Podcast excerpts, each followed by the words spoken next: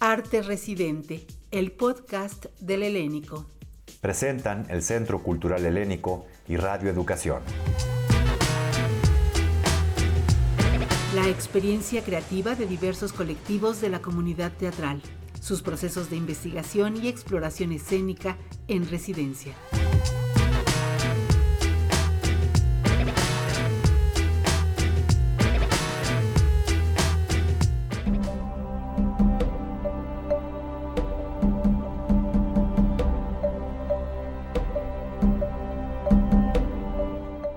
Residente, el podcast del Helénico, es un placer compartir con ustedes la segunda parte de esta interesante conversación con el director Martín Acosta y el dramaturgo Luis Mario Moncada, creadores de Teatro de Arena. Con esta compañía realizaron, hace ya 25 años, un montaje que sigue siendo motivo de estudio y reflexión, además de recordado por mucha gente de teatro, Carta al Artista Adolescente, como se ha hecho común nombrarla, tuvo como actor emblemático a Alejandro Reyes.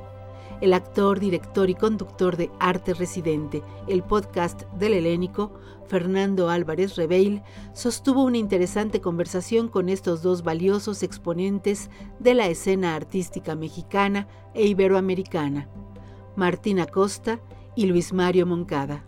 Primeramente, escuchemos a Luis Mario hablar de lo que el montaje, junio en el 93, les ha significado estamos revisando ese momento que nosotros lo vivimos sin ser objetivos en ese momento, lo vivimos con toda su pasión y subjetividad, ¿no? Y que de pronto a la luz 25 años nos podemos permitir esa posibilidad de mirar ese tiempo y ese misterio, porque a final de cuentas no vamos a encontrar ninguna certeza, lo que vamos a encontrar es el misterio, ¿no? Es un personaje que nos invita precisamente a adentrarnos en eso que nos parece incomprensible. Lo que dice Martín de aquellas herencias positivas, de alguna forma han ido construyendo esta forma de enfrentar la adversidad, la enfermedad y el estigma. También hay personajes que al decidir no abrirlo, también jugaban un papel un tanto suicida. Uno se pregunta, ese sentido kamikaze que tienen algunos de seguir aferrándose a la vida, pero al mismo tiempo no enfrentar abiertamente eso que los está consumiendo, genera ahí una gran perplejidad en nosotros, como para saber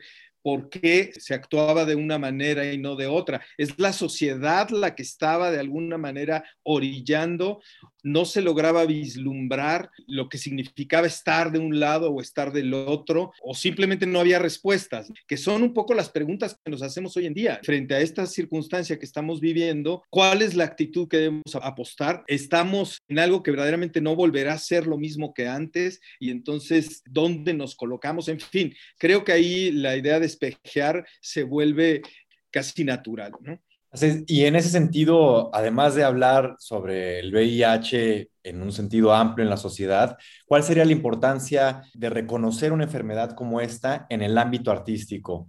Es decir, que su obra se centre en cómo un artista vive esta enfermedad. Aquí me gustaría empezar, eh, si quieres, Martín, simplemente porque como hablas de la actualidad y de la enfermedad y, y de lo que se muestra, hay un referente muy claro que ahorita acaba de terminar, de hecho, temporada, es una obra que se estrenó, si no me equivoco, hace un par de años, que es Fiera o esta que hacen César Enríquez y Mirna Moguel, en donde habla precisamente de la condición del seropositivo hoy en día y de cómo precisamente se ha creado o se está creando una conciencia de defensa de los derechos del cero positivo y de todas estas configuraciones nuevas que se están dando, tanto de género y de condición. Y bueno, ahí lo que nos diría es precisamente lo que hoy en día está ocurriendo con este debate. A mí me parece bien interesante el ejercicio escénico que, que hicieron y que además tiene una gran resonancia y una gran comprensión con este público. Entonces, ahí nuevamente nos vamos 25 años atrás y decimos cuál era el contexto en el que se estaba hablando de ese tema en ese momento. Lo que nosotros pretenderíamos ahí es precisamente abrir a la génesis de un problema, algo que además fue un cortón para una generación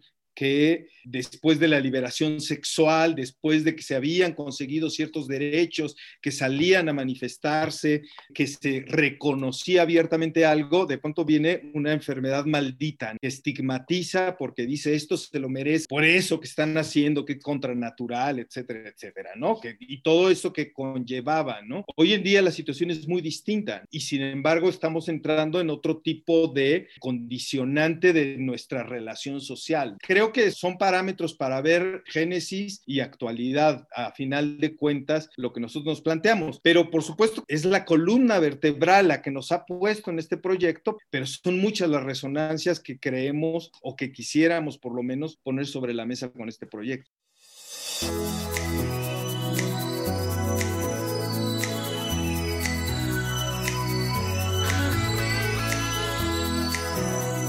Junio en el 93 es un montaje propuesto por Luis Mario Moncada, dirigido por Martina Costa y parte de las residencias artísticas del Centro Cultural Helénico en el 2021.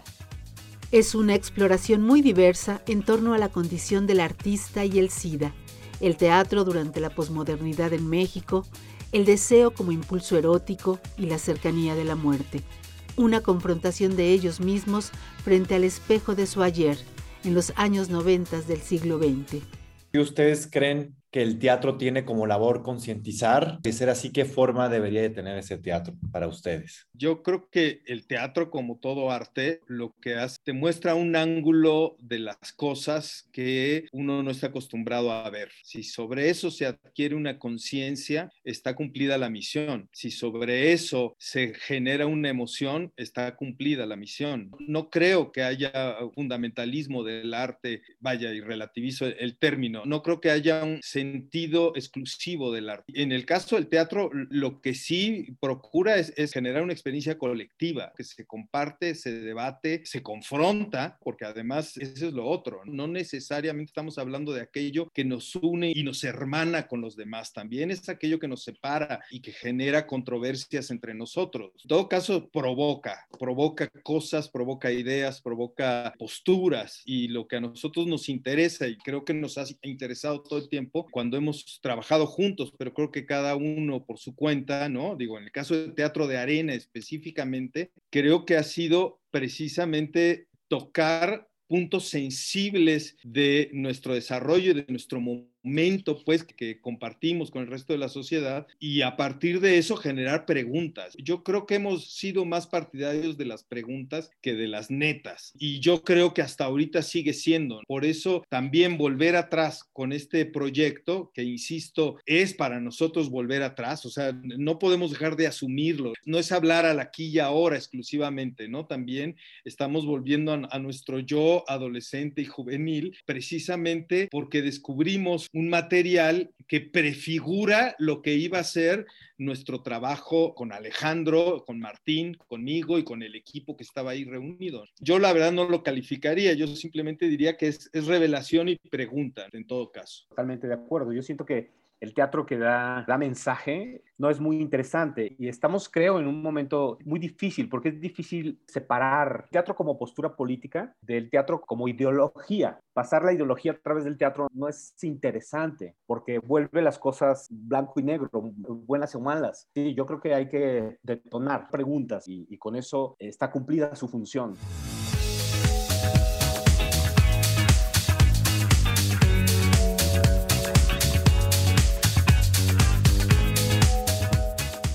En el 93 surge a partir de recuerdos y hallazgos como las memorias inéditas del actor Alejandro Reyes, quien murió de VIH-Sida durante el montaje de James Joyce, Carta al artista adolescente, y el proceso de creación de la puesta en escena de Hamlet.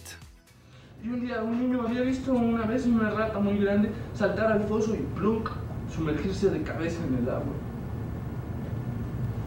La pelota salió de la cancha, todas las piernas salieron corriendo detrás de ella. Steven también corrió un poco. Y se paró. Una voz gritó desde afuera del campo. ¡Todos adentro! ¡Todos adentro! Los muchachos se agrupaban, sofocados y embarrados, y él se mezcló con ellos contento de volver a entrar al salón. Simón llevaba la pelota y otro niño le dijo que le pegara todavía la última patada, pero él dijo que no, que porque el prefecto estaba mirando. Entonces el otro niño se volvió a Simón y le dijo, todos sabemos por qué dices eso. Tú se la chupas a escondidas al prefecto.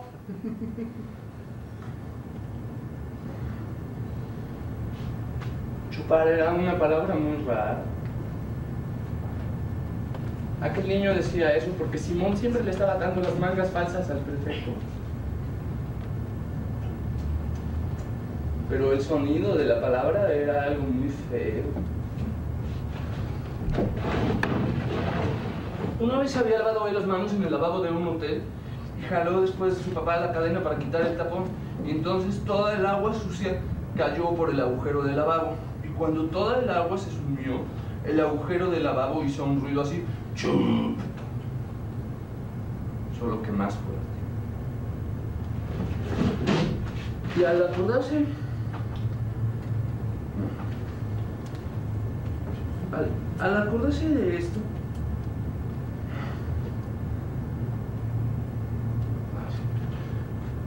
al, acordar, al acordarse de esto y del aspecto blanco del lavabo, sentía frío y luego calor. Había dos llaves y al abrirlas salía el agua fría y caliente y él sentía frío y luego un poquito de calor. Y podía ver los nombres estampados en las llaves. Era una cosa muy rara.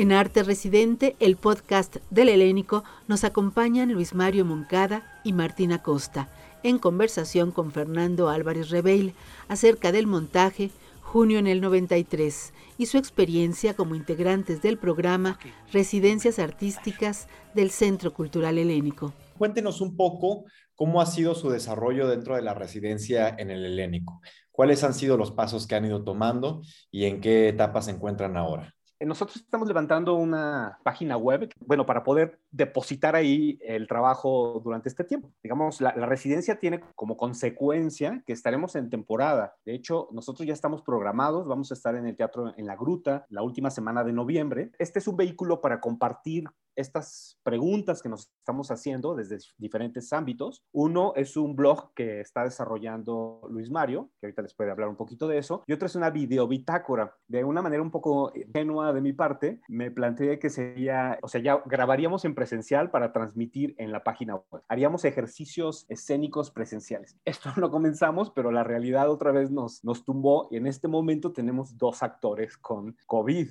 que dieron positivo a COVID, lo cual pues habla de, de cómo estamos enfrentando la situación, ¿no? Es decir, hicimos todo un proceso de trabajo vía Zoom y cuando ya nos juntamos para preparar la primera grabación, nos apareció el primer COVID. Entonces, vamos a tener un actor vía Zoom y tres actores porque todo se resuelve con cuatro actores, tres actores y una actriz. Vamos a poner ahora el acento en este otro personaje. Armamos el nuevo proyecto, ensayamos en Zoom y cuando ya estábamos nuevamente por hacer la segunda grabación, tenemos nuestra segunda positivo de COVID. Estamos solucionando esto, ¿no? Pero la intención, perdón por contar todas las, este, los avatares de tener de nuestro propósito, pero bueno, es esa, un, una videobitácora y un, un, encuentro en donde podamos hablar, esto sería una mesa redonda que estamos proyectando para el mes de octubre, también estamos un poco esperando a ver cómo se da el mundo de la virtualidad o si podemos pasar al mundo de la realidad, en donde podamos hablar entre personas que atendieron el tema del VIH desde el activismo, la gente que estuvo cerca de Letra S, que fue un,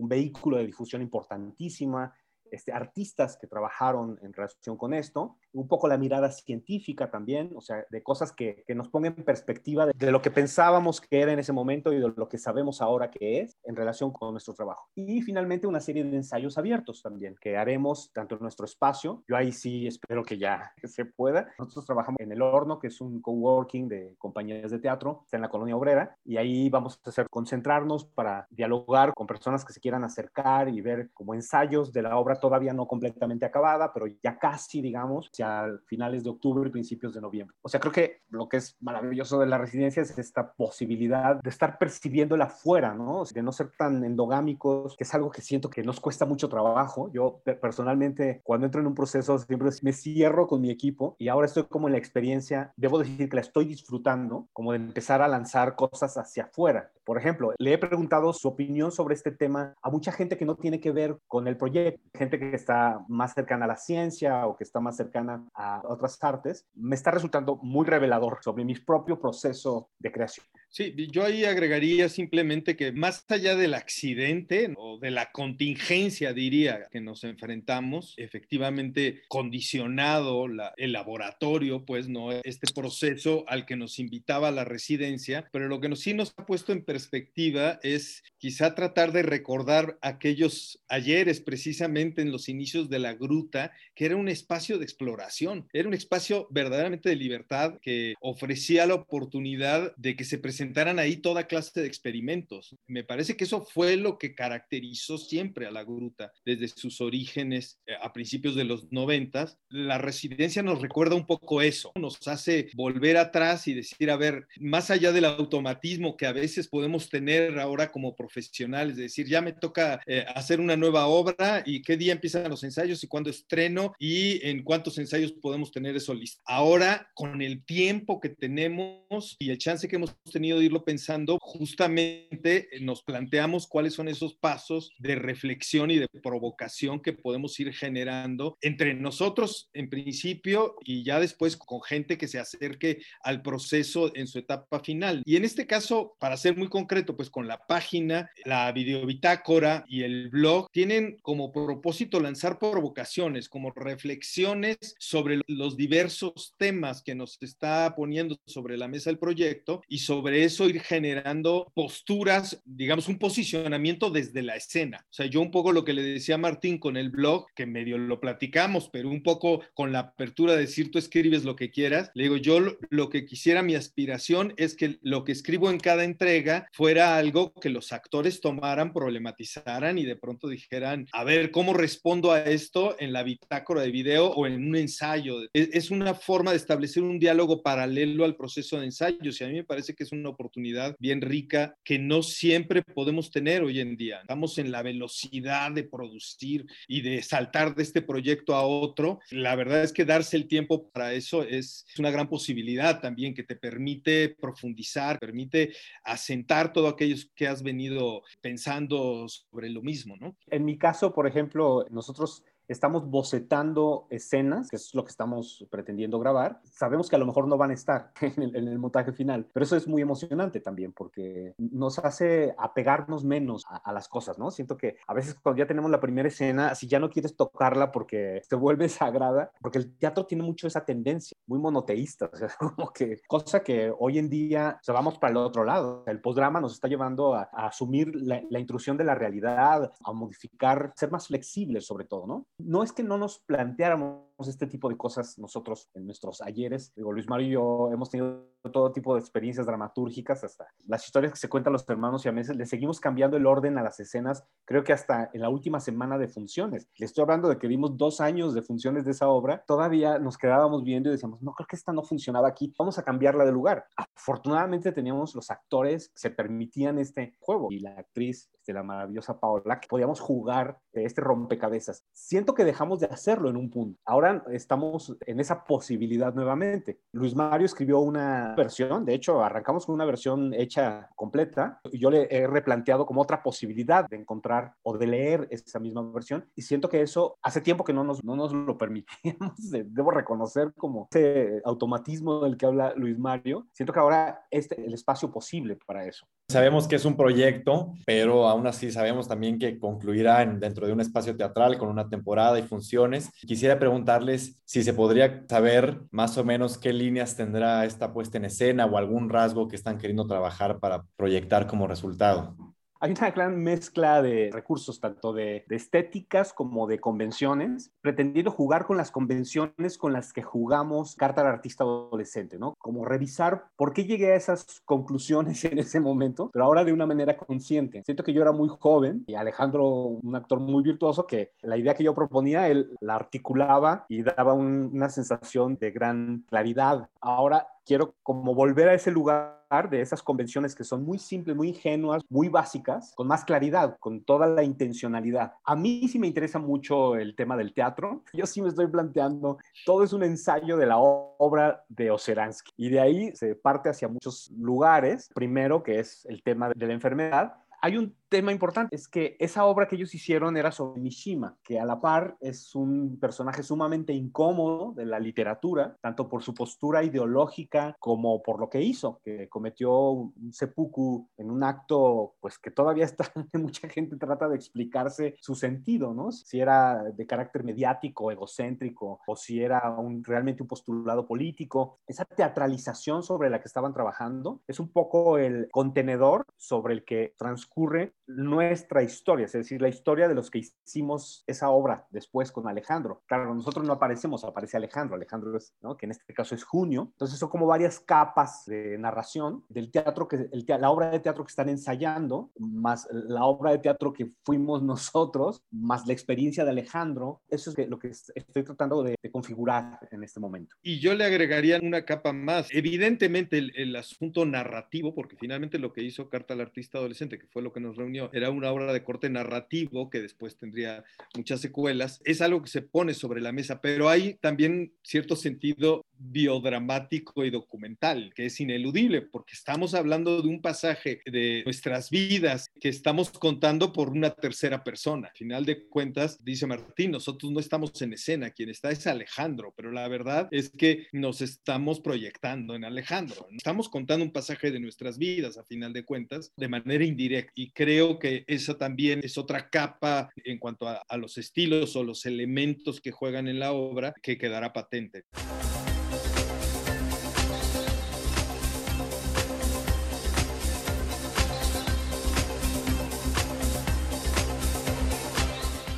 Junio en el 93 es la ambiciosa propuesta de Luis Mario Moncada, dirigida y trabajada junto a Martina Costa, como lo han hecho en otras obras y creaciones de la compañía Teatro de Arena. Luis Mario Moncada Gil nació en Hermosillo, Sonora, en 1963. Es dramaturgo, actor, docente, guionista, investigador y gestor cultural.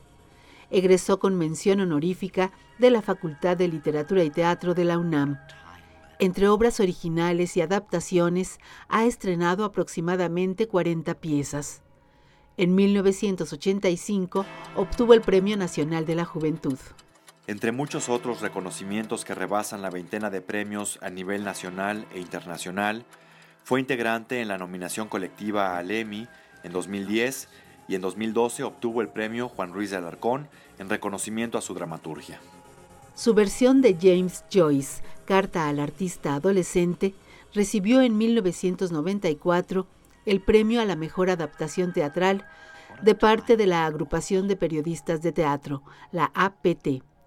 Esta obra, según cuenta Luis Mario Moncada y Martina Costa, es el germen de junio en el 93 montaje que unió su creación a la de un joven artista lleno de talentos y virtudes, que en su breve y creativa vida supo dejar una huella que persiste, Alejandro Reyes. Alejandro era un bohemio, o sea, era alguien que tenía una idea de ser artista, todo el sentido de la palabra, que implicaban cuidar su arte. Era alguien que prefería padecer en lo económico. Digo, es difícil decirlo hoy en día porque hoy en día estamos tratando de reivindicar el, derecho, todos los artistas tienen a cobrar por su trabajo. Yo soy parte de ese pensamiento. A veces esta idea como de idealizar al artista que prefiere no cobrar con tal de, de hacer una creación importante, de, de tener un discurso, no está tan bien visto a la distancia, pero la verdad es que en el momento él era ese tipo de artista que, que venía línea como de una tradición en donde le, era importante aprender cosas que lo alimentaran. Él, un actor que no se preocupaba por la actuación, se preocupaba por lo humano en general, ¿no? Yo recuerdo que una vez le preguntaron, ¿qué es lo más importante que debe aprender un actor? Y él dijo, arquitectura. Y a mí me sorprendió tanto porque en ese momento yo no entendía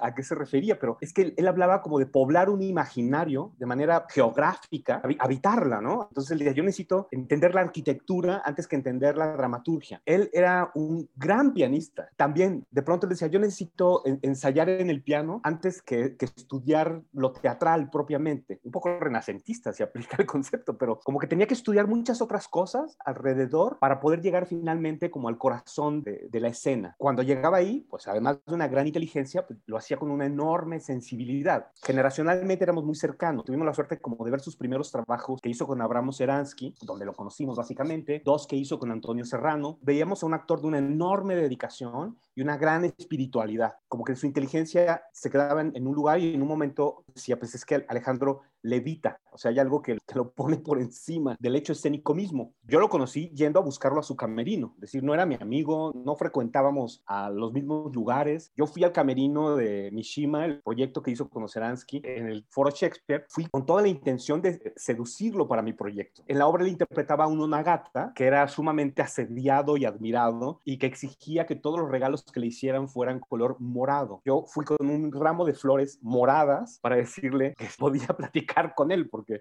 este, ni siquiera nos habían presentado nadie. Él siempre tenía esta accesibilidad, este juego de entrar en este en, en tipo de relación como de que se le corteje con elementos artísticos. me convenzas de que esto tiene un sentido y un valor, entonces lo hacemos. Era un actor que se daba mucho su tiempo, o sea, que le daba muchas vueltas a las, a las cosas, pero justo porque estaba en la búsqueda de algo esencial. Yo creo que de alguna manera él, y, y lo digo sin pedantería, porque creo que él es el que lo hizo, no nosotros necesariamente, nosotros lo hicimos como un contenedor que lo permitió, encontró algo esencial que decir. Yo tampoco podría considerarme su amigo en sentido estricto, tenía una relación demasiado estrecha con él, eh, colaboramos sí muy estrechamente, pero más allá de los ensayos y de las funciones, digamos, no podría decir que lo conocía a cabalidad. Lo que sí puedo decir es que es de esas personas que uno no puede dejar de mirar por la seguridad que te transmite Digamos que era, en ese sentido, como actor, era un,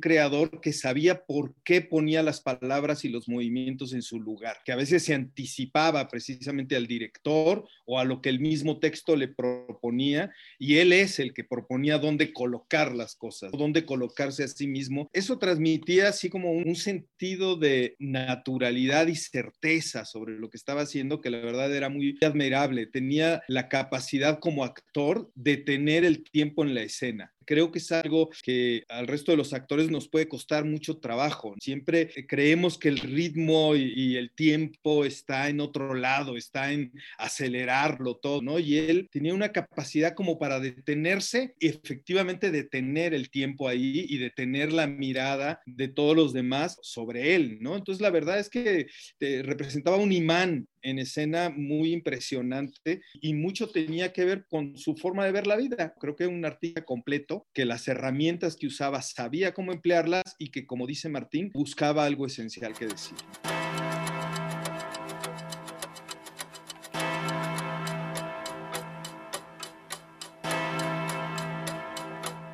De esta manera describe Luis Mario Moncada lo que para él es el teatro para mí es un espacio de juego realmente, a través del cual se convoca a más gente eh, precisamente a participar de un juego a través de, la convención. Y bueno, pues eso es lo que yo he querido replicar siempre, lo que creo que el Teatro de Arena ha, ha sido, ese espacio propiciatorio de vuelo, lo llama Martín, pero sobre todo de juego, en el sentido de ir fijando las reglas y reglas que son cambiantes y que son hipotéticas en cada caso porque implica entrar a un espacio de no realidad en donde todo es posible, en fin, todos sus corolarios, ¿no? Juego, a final de cuentas.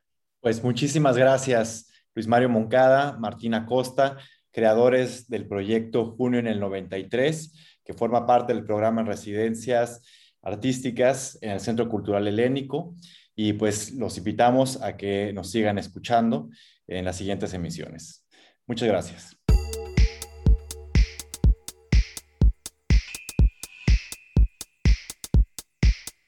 Los invitamos a seguir de cerca Arte Residente, el podcast del Helénico, en diferentes plataformas y en las señales de Radio Educación. Todavía tenemos grupos, colectivos y compañías de teatro por conocer, los cuales son parte del programa Residencias Artísticas del Centro Cultural Helénico 2021. Arte Residente, el podcast del Helénico. La experiencia creativa de diversos colectivos de la comunidad teatral, sus procesos de investigación y exploración escénica. Realización, Guadalupe Mora Reina, Lucero Díaz, Sonia Riquer, Elena Reina y Fernando Álvarez Rebeil. Una producción del Centro Cultural Helénico y Radio Educación.